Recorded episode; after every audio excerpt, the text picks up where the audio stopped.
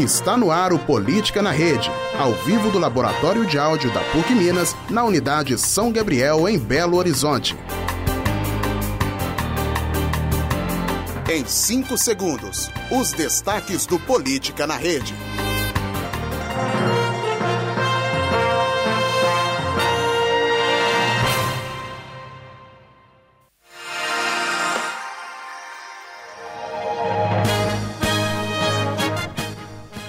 Bolsonaro tem a pior avaliação de um presidente em primeiro mandato após três meses de governo. Prisão de Lula completa um ano. Exército determina a prisão de militares envolvidos em assassinato de músico no Rio. Vélez Rodrigues é exonerado e Abraham Weintraub assume o Ministério da Educação. Inflação de março chega a 0,75%. Datafolha aponta que 51% são contra a reforma da Previdência. Governos de Romeu Zema e Jair Bolsonaro completam 100 dias no poder.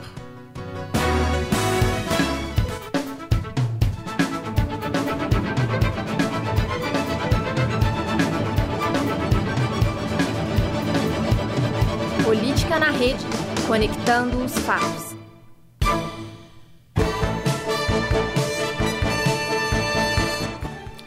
Uma boa tarde para vocês. Estamos no ar com Política na Rede, diretamente aqui dos laboratórios da PUC Minas São Gabriel. Uma excelente quarta-feira para você, Cíntia Garcia e Raíssa Oliveira. Boa tarde, boa tarde aos ouvintes do Política na Rede, nesse dia 10 de abril de 2019. Hoje, bombando como sempre, né, com a política brasileira. Vamos ao primeiro destaque.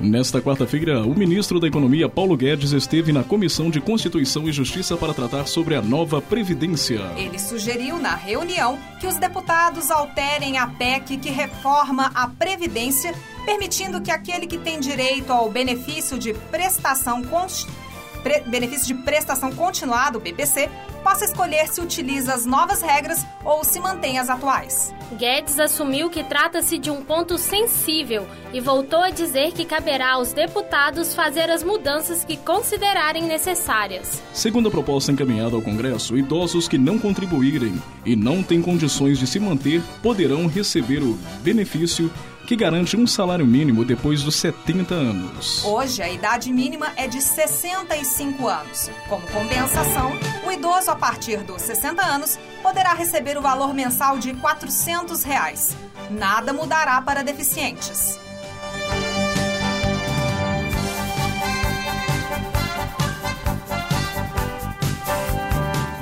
Pesquisa Datafolha, divulgada nesta quarta-feira pelo jornal Folha de São Paulo, mostra que 51% dos brasileiros são contra a reforma da Previdência proposta pelo governo do presidente Jair Bolsonaro. A pesquisa indicou ainda que 41% são a favor e 2% são indiferentes, 7% não souberam. O Datafolha ouviu 2.086 brasileiros com 16 anos ou mais em 130 municípios de todo o país entre os dias 2 e 3 de abril. A margem de erro da pesquisa é de dois pontos percentuais para mais ou para menos.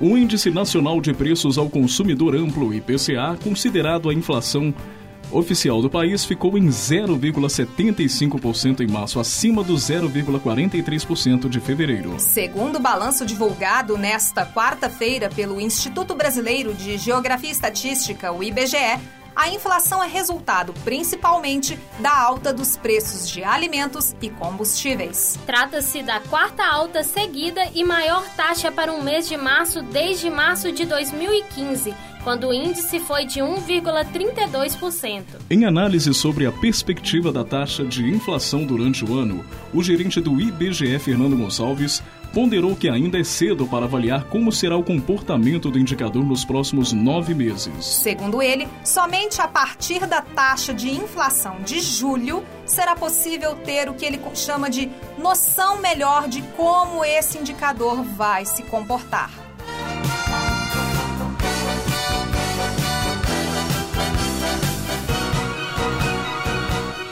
Em uma tentativa de desburocratizar a economia, o governo federal irá revogar 250 decretos de caráter normativo.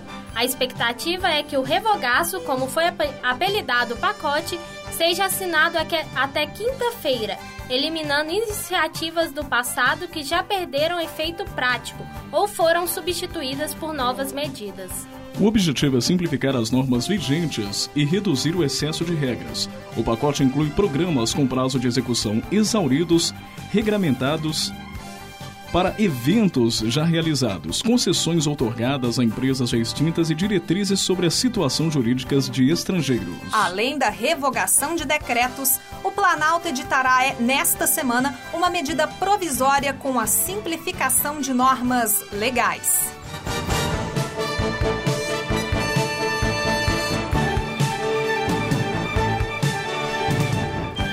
Prisão de Luiz Inácio Lula da Silva completou um ano no último domingo, dia 7.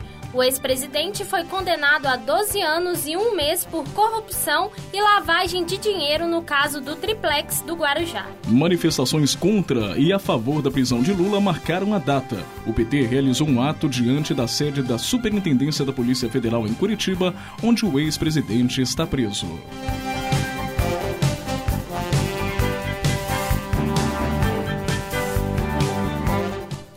A American Airlines informou que irá estender o cancelamento de 90 voos por dia até o dia 5 de junho deste ano, causados pela decisão de manter em solo os aviões Boeing 737 MAX depois de dois acidentes fatais em cinco meses. A extensão do cancelamento de voos pela maior companhia americana é o mais recente sinal de que a aeronave não deve voltar a ser utilizada em breve. A American Airlines informou em março o cancelamento até 24 de abril. Na sexta-feira, o Boeing anunciou que pretendia cortar a sua produção mensal de 737 em cerca de 20%.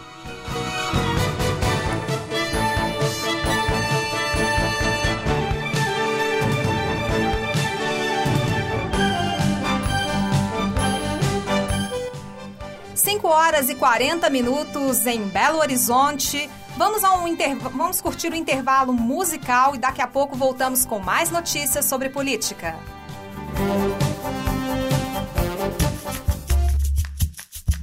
Agora, no Política na Rede, musicalizando.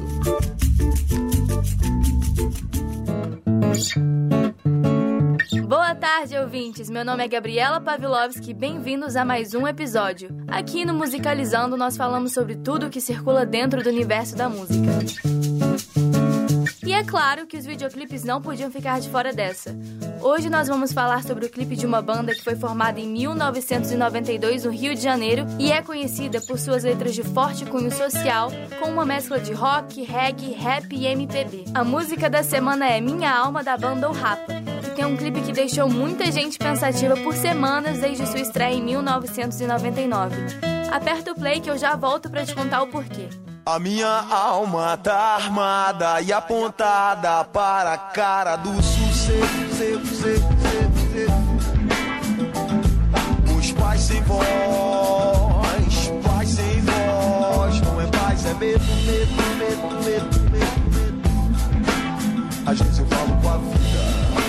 Vida, às vezes é ela quem diz qual a paz que eu não quero conservar pra tentar ser feliz. Às vezes eu falo com a vida, às vezes é ela quem diz qual a paz que eu não quero conservar pra tentar ser feliz?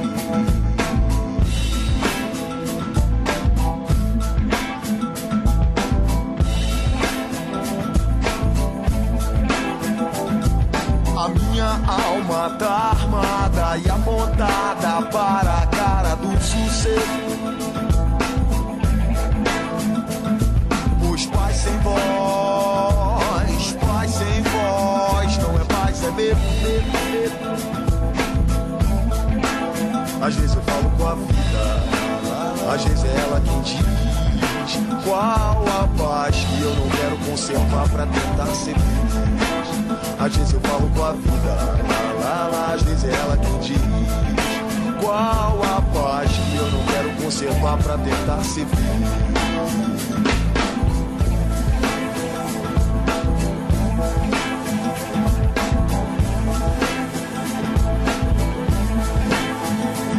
As grades do condomínio são pra trazer proteção. Mas também trazem a dúvida se é você que tá nessa prisão. Me abrace e me dê um beijo. Faça um filho comigo, mas não me deixe sentar na poltrona no dia de domingo. Procurando novas drogas de aluguel nesse vídeo coagido. É pela paz que eu não quero seguir admitindo.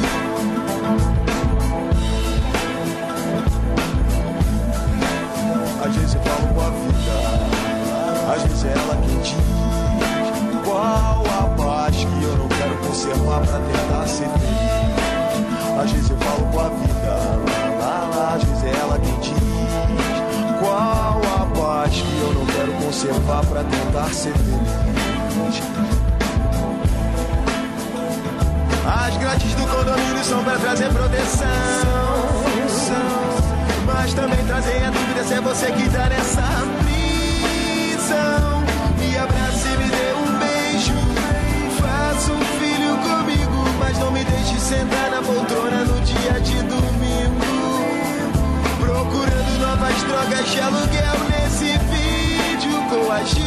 Pela paz que eu não quero seguir admitindo. Procurando novas drogas de aluguel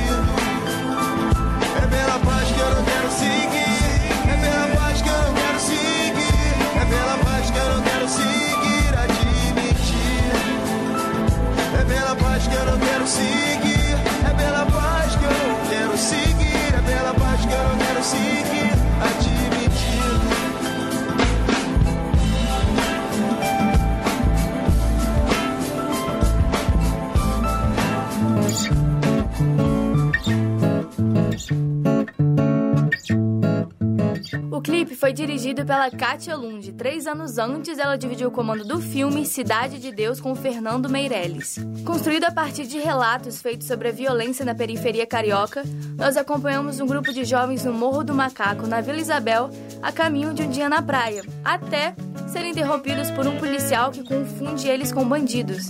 A coisa começa a ficar mais séria quando um deles é baleado e a comunidade dá início a um protesto. Infelizmente, 20 anos depois do clipe ter vindo à tona, a realidade retratada continua sendo muito real até nos dias de hoje. O Rio de Janeiro tem sido cenário de diversos conflitos armados e também foi cenário de uma intervenção federal decretada pelo ex-presidente Michel Temer em 2018, por conta da crise de segurança pública pela qual passa o Estado, segundo o governo. Como foco do clipe é a mensagem que a música traz, com suas críticas, suas referências, o único integrante da banda que aparece de relance como figurante é o Marcelo Falcão, vocalista da banda até o ano de 2018. No dia 3 de maio de 2017, o grupo anuncia no Facebook que após o término da turnê, em 2018, fará uma pausa sem previsão de volta. A banda é formada por Marcelo Falcão, Alexandre Menezes, Lauro Farias e Marcelo Lobato e alguns músicos de apoio. As últimas apresentações do Rapa foram na Geonesse Arena, no Rio, em 13 e 14 de abril, reunindo 22 mil espectadores. Quantas coisas novas podemos aprender a ouvir uma música? E você já parou para pensar nisso? Quantos lugares, pessoas, histórias ou palavras você teve oportunidade de conhecer, ainda que sem se dar conta, cantarolando alguma canção?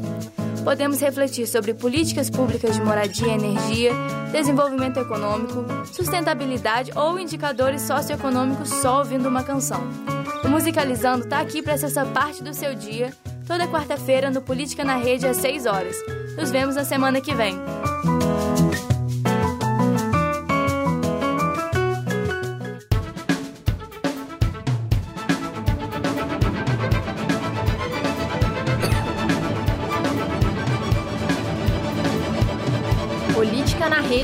Conectando os fatos.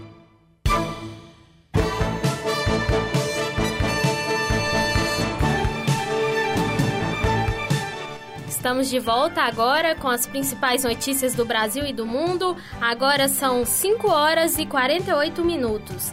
O Exército determinou na última segunda-feira a prisão em flagrante de 10 dos 12 militares envolvidos no assassinato do músico Evaldo Rosa dos Santos, de 46 anos, na zona norte do Rio de Janeiro. No último domingo, o carro onde Santos estava foi alvejado por mais de 80 tiros disparados pela equipe militar. A investigação do Exército identificou inconsistências entre a história inicialmente contada pela equipe e informações que chegaram posteriormente ao comando. Os militares foram afastados e encaminhados à Delegacia de Polícia Judiciária Militar para tomada de depoimentos. Uma testemunha civil também foi ouvida. Os militares envolvidos no episódio disseram que haviam sido alvo de tiros dos ocupantes do veículo. Amigos da vítima negam a versão e afirmam que o veículo levava uma família, inclusive uma criança de 7 anos. O sogro de Evaldo e um pedestre que passava no local e tentou, tentou ajudar ficaram feridos.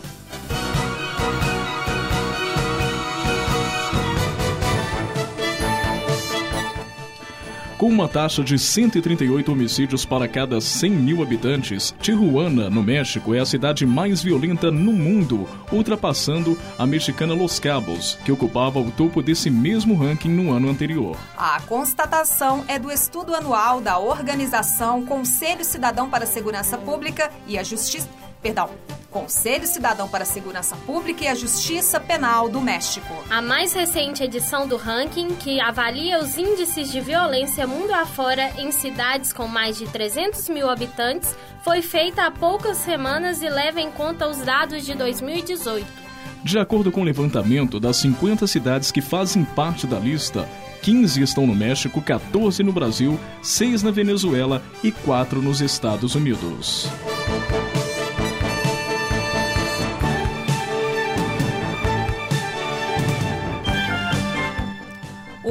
Presidente Jair Bolsonaro demitiu nesta segunda-feira o professor Ricardo Vélez Rodrigues do comando do Ministério da Educação. Abraham Weintraub foi anunciado como novo ministro através do Twitter de Bolsonaro. Economista graduado pela USP e professor da Unifest, Weintraub era secretário executivo na Casa Civil comandada por Onyx Lorenzoni. A escolha de Vélez Rodrigues para o comando do Ministério da Educação foi uma indicação de Olavo de Carvalho, considerado um guru dentro do governo. Os dois, no entanto, afastaram-se em meio a uma crise que já se estende por meses. Né, na sexta-feira, na última sexta-feira, dia 5, Bolsonaro já havia sinalizado que poderia demiti-lo. A saída de Vélez é a segunda baixa na esplanada dos ministérios em pouco mais de três meses de governo. Em fevereiro, Gustavo Bebiano foi demitido da Secretaria-Geral da Presidência após conflito com Carlos Bolsonaro, filho do presidente.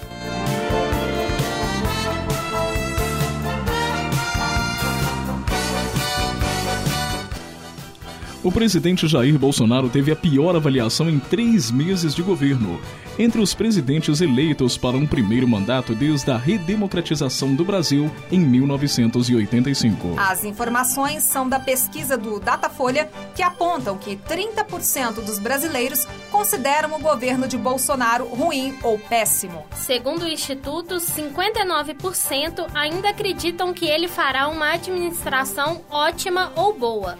O presidente completa hoje os 100 dias de mandato.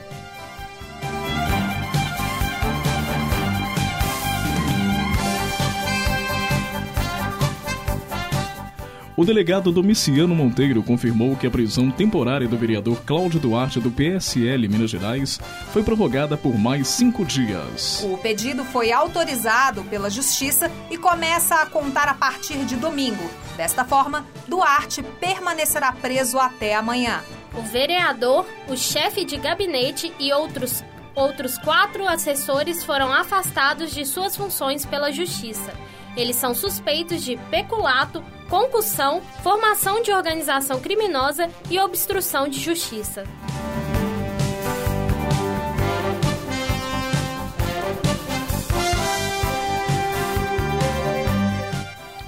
O Papa Francisco aprovou o decreto que reconhece um dos milagres realizados pela intercessão do sacerdote brasileiro Donizete Tavares de Lima. A partir de agora, será realizado o processo para que o padre, classificado venerável de Deus, seja beatificado. O pedido de beatificação do padre mineiro estava em andamento no Vaticano desde 2012.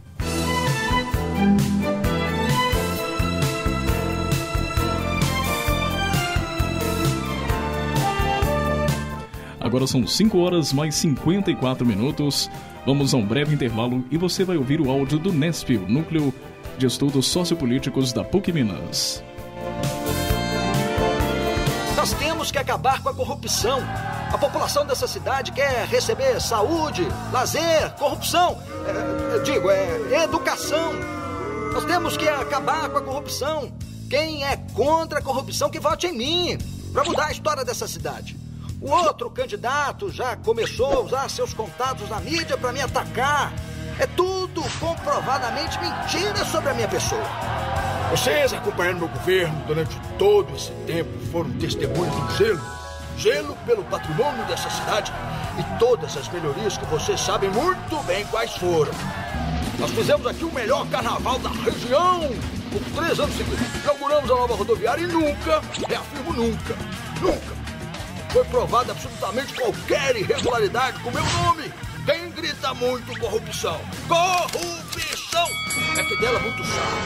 Né? A minha promessa para vocês é que não só o meu gabinete, como a Câmara de Vereadores está sob constante vigilância estamos atentos às investigações, sejam elas de qualquer natureza. Muito obrigado. Candidato, é, quais são as propostas para combater a corrupção? É, nós vamos combater a corrupção investigando toda a denúncia. Mas, candidato, isso já é feito. É, mas vamos fazer com mais força, com mais efetividade. Como exatamente?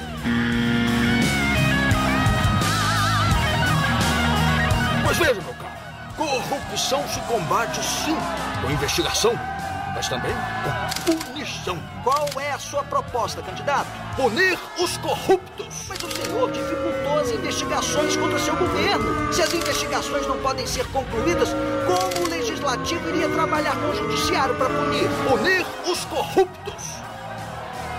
O discurso contra a corrupção por si só é vazio. Ninguém é a favor da corrupção. Espravejar que é contra não significa nada. Faça perguntas, fiscalize incomode.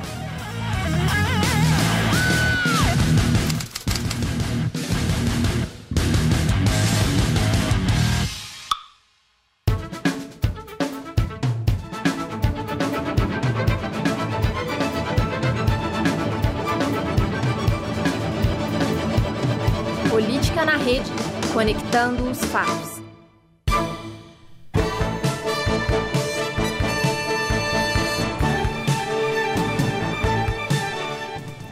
5 horas e 56 minutos, direto dos estúdios da, do Laboratório de Comunicação da PUC Minas São Gabriel. De volta com Política na Rede, mais no, notícias políticas.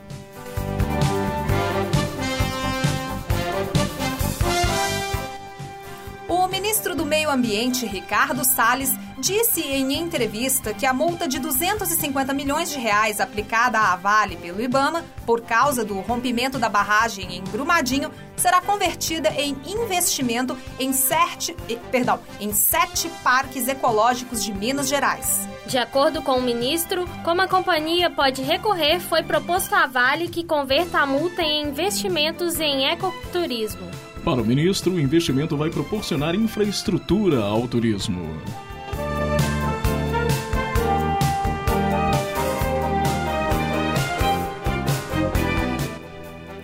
O governo de Minas Gerais espera conseguir a aprovação de um plano de privatização da CEMIG até o fim do ano, disse o governador do estado, Romeu Zema, em entrevista, ao, em entrevista no Brasil Conference.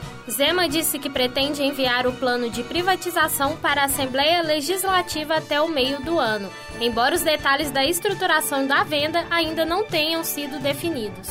Dois terços dos deputados estaduais precisam votar a favor do projeto para aprovação.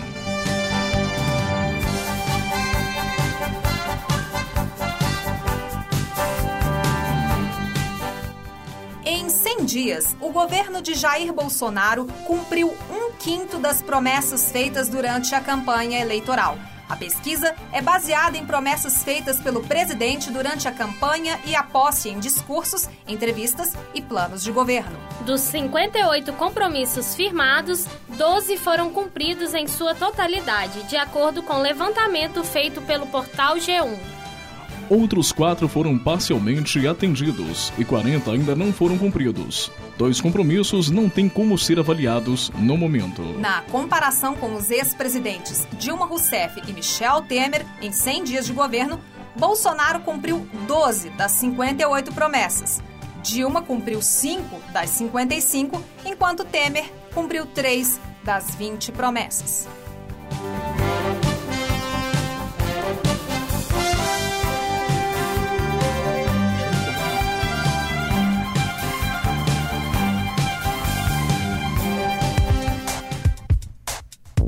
E agora, coluna semanal com Ian Santos. Para entender a atual conjuntura política nacional, é imprescindível estudo sobre a obra de Olavo de Carvalho, astrólogo, professor, ensaísta, filósofo. A formação de Olavo de Carvalho foi construída através do autodidatismo, influenciado por nomes como Mário Ferreira dos Santos, José Ortega Gasset e Otto Maria Carpo, o pensamento do guru da nova direita, como ficou conhecido em alguns periódicos, estrutura-se principalmente pelo estudo sobre o que ele chama de marxismo cultural. Olavo define esse termo como uma estratégia de dominação social. Ele diz que as massas não serão subjugadas por meio da força bélica, mas através da modelação do imaginário popular. Antagônico à academia, Carvalho afirma que o ambiente cultural brasileiro, principalmente as universidades, absorveu a obra do filósofo italiano Antonio Gramsci e transmutou-se num sistema de doutrinação comunista. Gramsci, segundo o influenciador direitista, é um dos genitores do marxismo cultural e um dos preceptores do globalismo. Diferente das definições de globalização, o globalismo seria um plano para a consumação da nova ordem mundial. Por meio do financiamento de organizações bilionárias, como a Open Society do filantropo George Soros, o comunismo estaria caminhando para a dominação do planeta. Os traços estéticos da obra de Olavo de Carvalho são bem desenhados, mas o conteúdo é uma mistura de obscurantismo com conspiracionismo. Na antologia O mínimo que você precisa saber para não ser um idiota, ele diz: O sonho de Antônio Gramsci, o poder onipresente e invisível, já é uma realidade em todo o mundo ocidental. No livro, ele afirma também que a ONU é uma organização a serviço do marxismo e do globalismo. Isso é apenas uma pequena demonstração do pensamento que influencia ministros como Abraham Weintraub, atual coordenador da pasta da educação. Para além do seu fascínio pelo sistema escritor e pelos ataques contra adversários nas redes sociais, leia os textos do ideólogo bolsonarista e conheça o núcleo estrutural do atual executivo nacional. Ian Santos para o Política na Rede.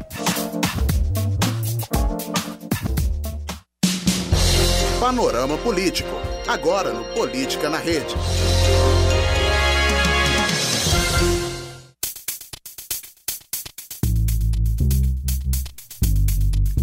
Estamos de volta agora com o Panorama Político e nessa semana a gente vai tratar sobre os 100 dias que comemoram hoje, 100 dias do governo Jair Bolsonaro e Romeu Zema. Então a gente vai fazer uma análise sobre o que foi realizado nesses primeiros três meses de governo e vamos ver o que foi cumprido, o que não foi, o que precisa melhorar, porque precisa muito ainda. Então vamos agora com meus colegas aqui, Cíntia Garcia e Valmir Lopes. Uma boa noite, então, Raíssa de Oliveira. Vamos, então, dar início aqui ao nosso debate no panorama político, exatamente sobre os 100 primeiros dias, tanto do governo federal com Jair Bolsonaro, quanto do governo estadual com Romeu Zema. Pode ir? Pode, com certeza. Ah, então, beleza. Então, boa noite, Raíssa. Boa noite, Valmir. Boa noite, ouvintes. Agora são seis e... Seis horas mais dois minutos. Maravilha. Então vamos ao que interessa. No caso do governo Bolsonaro, a gente vai enfatizar a questão da, da educação. Passados esses 100 dias, pouco, pouca coisa, principalmente na educação básica, foi feita né, nesses 100 primeiros dias. Quem afirma é a organização Todos pela Educação, porque ela se baseou que na, na análise das sete prioridades que o governo se propôs a a elaborar, uma apenas, apenas uma alcançou totalmente seu objetivo, que é o da política de implementação da Base Nacional Comum Curricular, e uma outra foi cumprida parcialmente, que diz respeito à nova proposta do ensino médio. Enquanto as outras cinco propostas ainda não, é, não é, foram relegadas a segundo plano, né? Discute-se o conteúdo da prova do Enem e o hino nacional das escolas. Não que não sejam importantes, é preciso ficar claro. Mas há prioridades que são urgentes, tais como a profissionalização dos, dos, dos professores da educação básica, principalmente a questão também do piso salarial, que tem que ser melhor avaliado em todos os estados. A redistribuição da verba também precisa de, um, de uma atenção especial. E a questão da a, e a alfabetização em regime de colaboração. Bom, com relação aos 100 primeiros dias do governo Zema, a gente pode fazer essa breve análise de que ele vindo oriundo aí do meio empresário e não teve uma experiência de um cargo político, e do outro lado também as dificuldades financeiras do Estado que foram herdadas pelas gestões anteriores, né, um rombo aí de mais de 35 bilhões nas contas públicas no nosso erário estadual. Isso então realmente tem impactado muito. Esse é aí o primeiro desafio, né, a questão de colocar as finanças do Estado em dia, principalmente os repasses para os pequenos municípios que, na maioria das vezes, só sobrevivem com os repasses tanto do Estado quanto da União, mas principalmente têm sido impactados aí nas suas infraestruturas básicas. E outro detalhe, o grande, a grande reivindicação foi a questão do 13º salário dos servidores de 2018, mais de 630 mil servidores do Estado, entre ativos e inativos, além dos escalonamentos né, que já viram rotina na administração de, da política mineira, o governo ele tem que realmente contornar isso. E outra questão também que a gente pode analisar, a proposta da reforma administrativa que tem travado lá na Assembleia, tem sido um grande entrave aí com os deputados. Então, o que, que a gente pode verificar nesses 100 primeiros dias do governo? Na Assembleia, na, na Assembleia Legislativa, as dificuldades na consolidação de uma base governista também está muito forte. Né? O, o, governador, ele realmente ele não tem é, feito as devidas articulações para que ele possa ter os deputados ali na sua base ao favor dos seus projetos, podemos dizer assim, né? E querendo ou não querendo, né, Cíntia e Raíssa, algumas medidas impopulares também têm sido verificadas aí com, com relação ao nosso governador. E o principal de tudo, né, a recuperação fiscal do nosso estado para driblar essa crise aí, né, gente? É verdade. Você está até falando de, de medidas impopulares. Uma delas é o, admitir o fechamento da Rádio Inconfidência AM, que é patrimônio histórico, é patrimônio cultural de Minas Gerais, com mais de 80 anos, para ser mais exata, se eu não me engano, 81, 82 anos. E né, fica aquela questão, né? É, o, o Zema pegou o Estado já quebrado, não sabia a dimensão da dívida, ficou sabendo no dia em que tomou posse. E, e, e, eu, e analisando esses 100 dias, a gente vê que uh, nesse período nada foi positivo para o Zema e não houve uma apresentação assim, positiva do, do governo, porque já começou com dívidas no Estado, atraso no pagamento, a pressão dos prefeitos, o rompimento de Brumadinho, que num, um, menos de um mês ele já enfrentou essa primeira essa primeira, esse primeiro, né, esse genocídio em Brumadinho. É, e sem falar também desse, do anúncio da, da privatização da CEMIG, que muito desagrada os trabalhadores, né? Outro detalhe também, Cintia, que nós podemos pontuar aqui com relação ao governo do estado foi o corte aí das verbas para as políticas públicas, principalmente aí a redução nos gastos do estado, né? É um alerta que nós podemos fazer principalmente na área da tecnologia, bolsas foram suspensas, programa de aceleração das startups e muito mais. Os cursos técnicos estão paralisados até mesmo por falta de funcionários ali. E os tradicionais valores de Minas, que promove aulas de artes visuais, dança, circo, a nossa própria cultura, o teatro para os jovens, entendeu? Principalmente entre 14 e 24 anos, essa juventude aí, adolescência que realmente precisa de ter essas políticas públicas, principalmente para poder ficar longe das drogas, longe da violência. O Estado não pode deixar de investir recursos nessa área.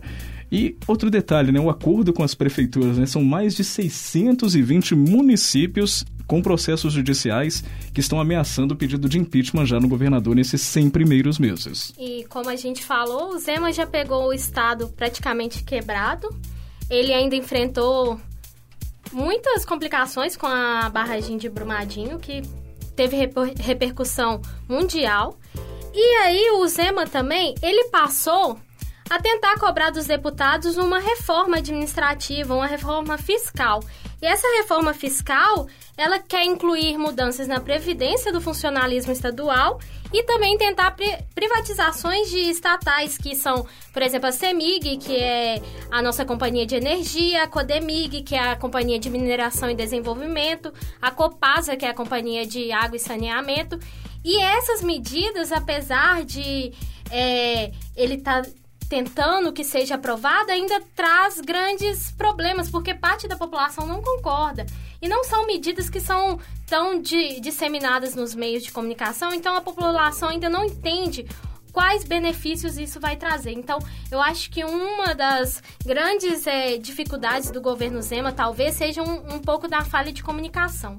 A gente vê que o Zema ainda precisa melhorar em entrevistas, precisa melhorar é, sua forma de falar, sua forma de se expressar com a população. E eu acho que isso é o primordial para ele. Bom, no caso do governo federal, nós já tivemos aí duas baixas bem significativas desde o início do, do governo, né? O primeiro foi o caso do Gustavo Bebiano, que comandava a Secretaria-Geral da Presidência da República, um ministro palaciano, né? Tido como um homem de confiança até então do governo Bolsonaro.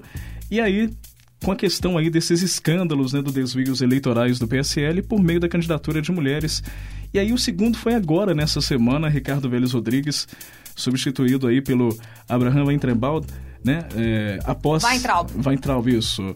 Após meses de total paralisia na pasta. A pasta da educação estava totalmente paralisada, gente. A pasta da educação não pode paralisar, porque nós que estudamos, nós somos estudantes de jornalismo, sabemos que a educação é a mola motriz que move a sociedade para que possamos ter conhecimento e cultura para buscarmos principalmente coisas melhores e o principal de tudo, né? Termos essa esse discernimento aí para que possamos construir um país melhor.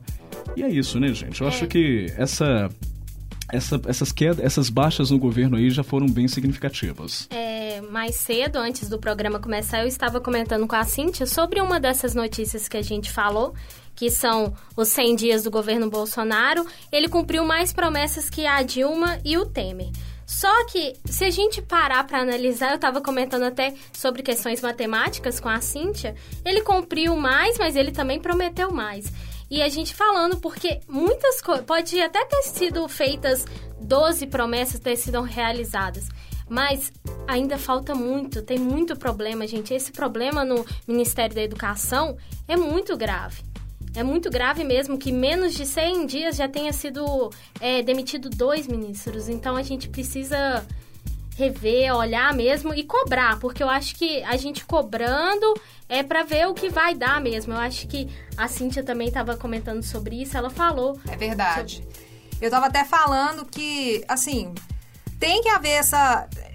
Me... Teve melhorias, mas também tem muito ainda a se melhorar. A gente não pode ficar estagnado com, aqui, com o pouco que se conseguiu. É preciso avançar mais é preciso é, ocupar a agenda do governo, se ocupar com o que realmente interessa, principalmente na educação básica, que foi sim promessa da, da campanha do Bolsonaro.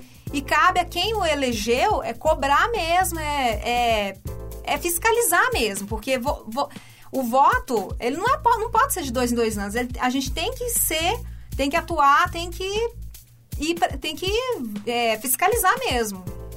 Sem dúvida. Até mesmo que ontem mesmo o presidente estava falando que os meninos de educação básica têm que saber pelo menos fazer uma regra de três simples, é, resolver uma equação que mais básica que seja e principalmente conjugar os verbos. Então a gente espera que a educação fundamental ela tenha uma reforma para que possamos realmente caminhar. Outro destaque também que vamos debater agora no nosso panorama político é o fim do horário de verão, pelo menos no mandato de Jair Bolsonaro. Graças a Deus. Graças a Deus. E tomara que acabe mesmo. Para quem odeia acordar cedo, tipo a minha irmã, que trabalha no Eldorado, a gente mora no Canaã, né? Ela trabalha lá em Contagem, dá, dá uma volta enorme, vai, pega a estação do Vilar, metrô do Vilarim, vai na outra ponta do Eldorado, ainda tem que acabar de chegar de ônibus. Simplesmente é um tormento, não só para ela, para minha irmãzinha André, um beijo, mas para todos os trabalhadores que levantam 4, 5 da manhã e o, e o rendimento no serviço não, não é coerente com o que se espera, né? Por conta de horário de verão e a tal economia que se apregoa.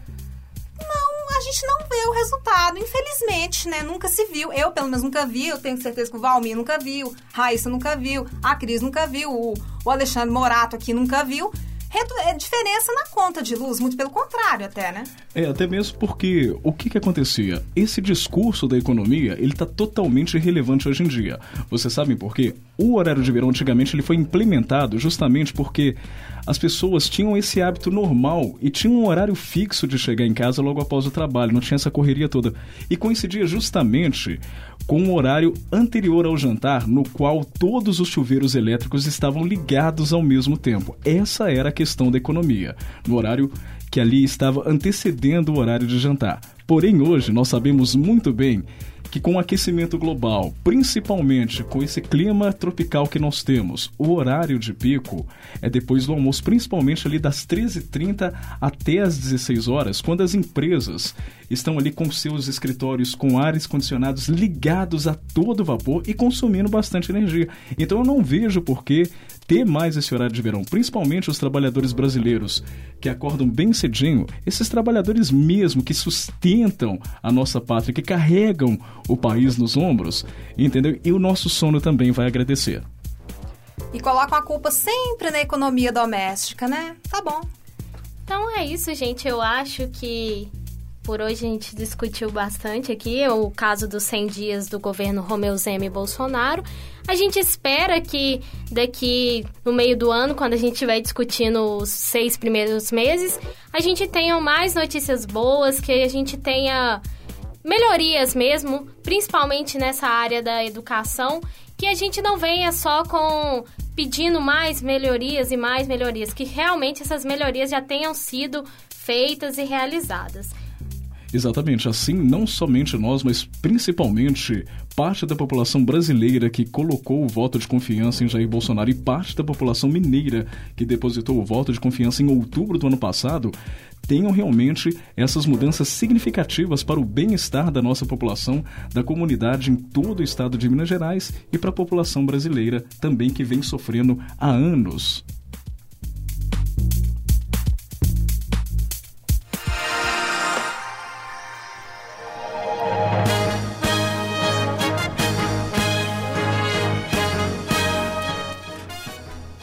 E vamos aos destaques da nossa edição.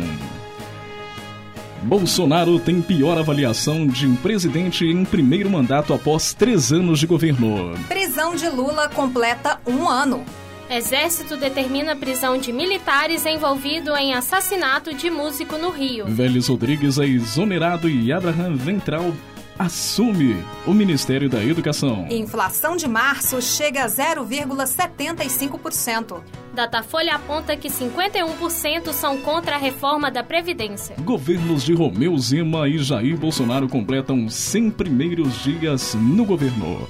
Essa foi mais uma edição do Política na Rede. Falamos ao vivo aqui do Laboratório de Áudio da PUC Minas São Gabriel, em Belo Horizonte.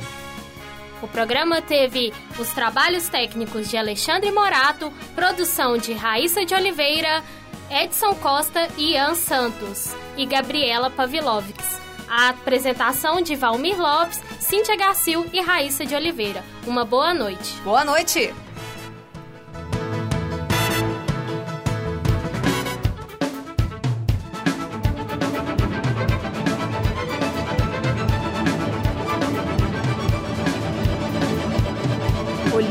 Rede, conectando os fatos. Essa produção é do LabSG, onde você vem aprender aqui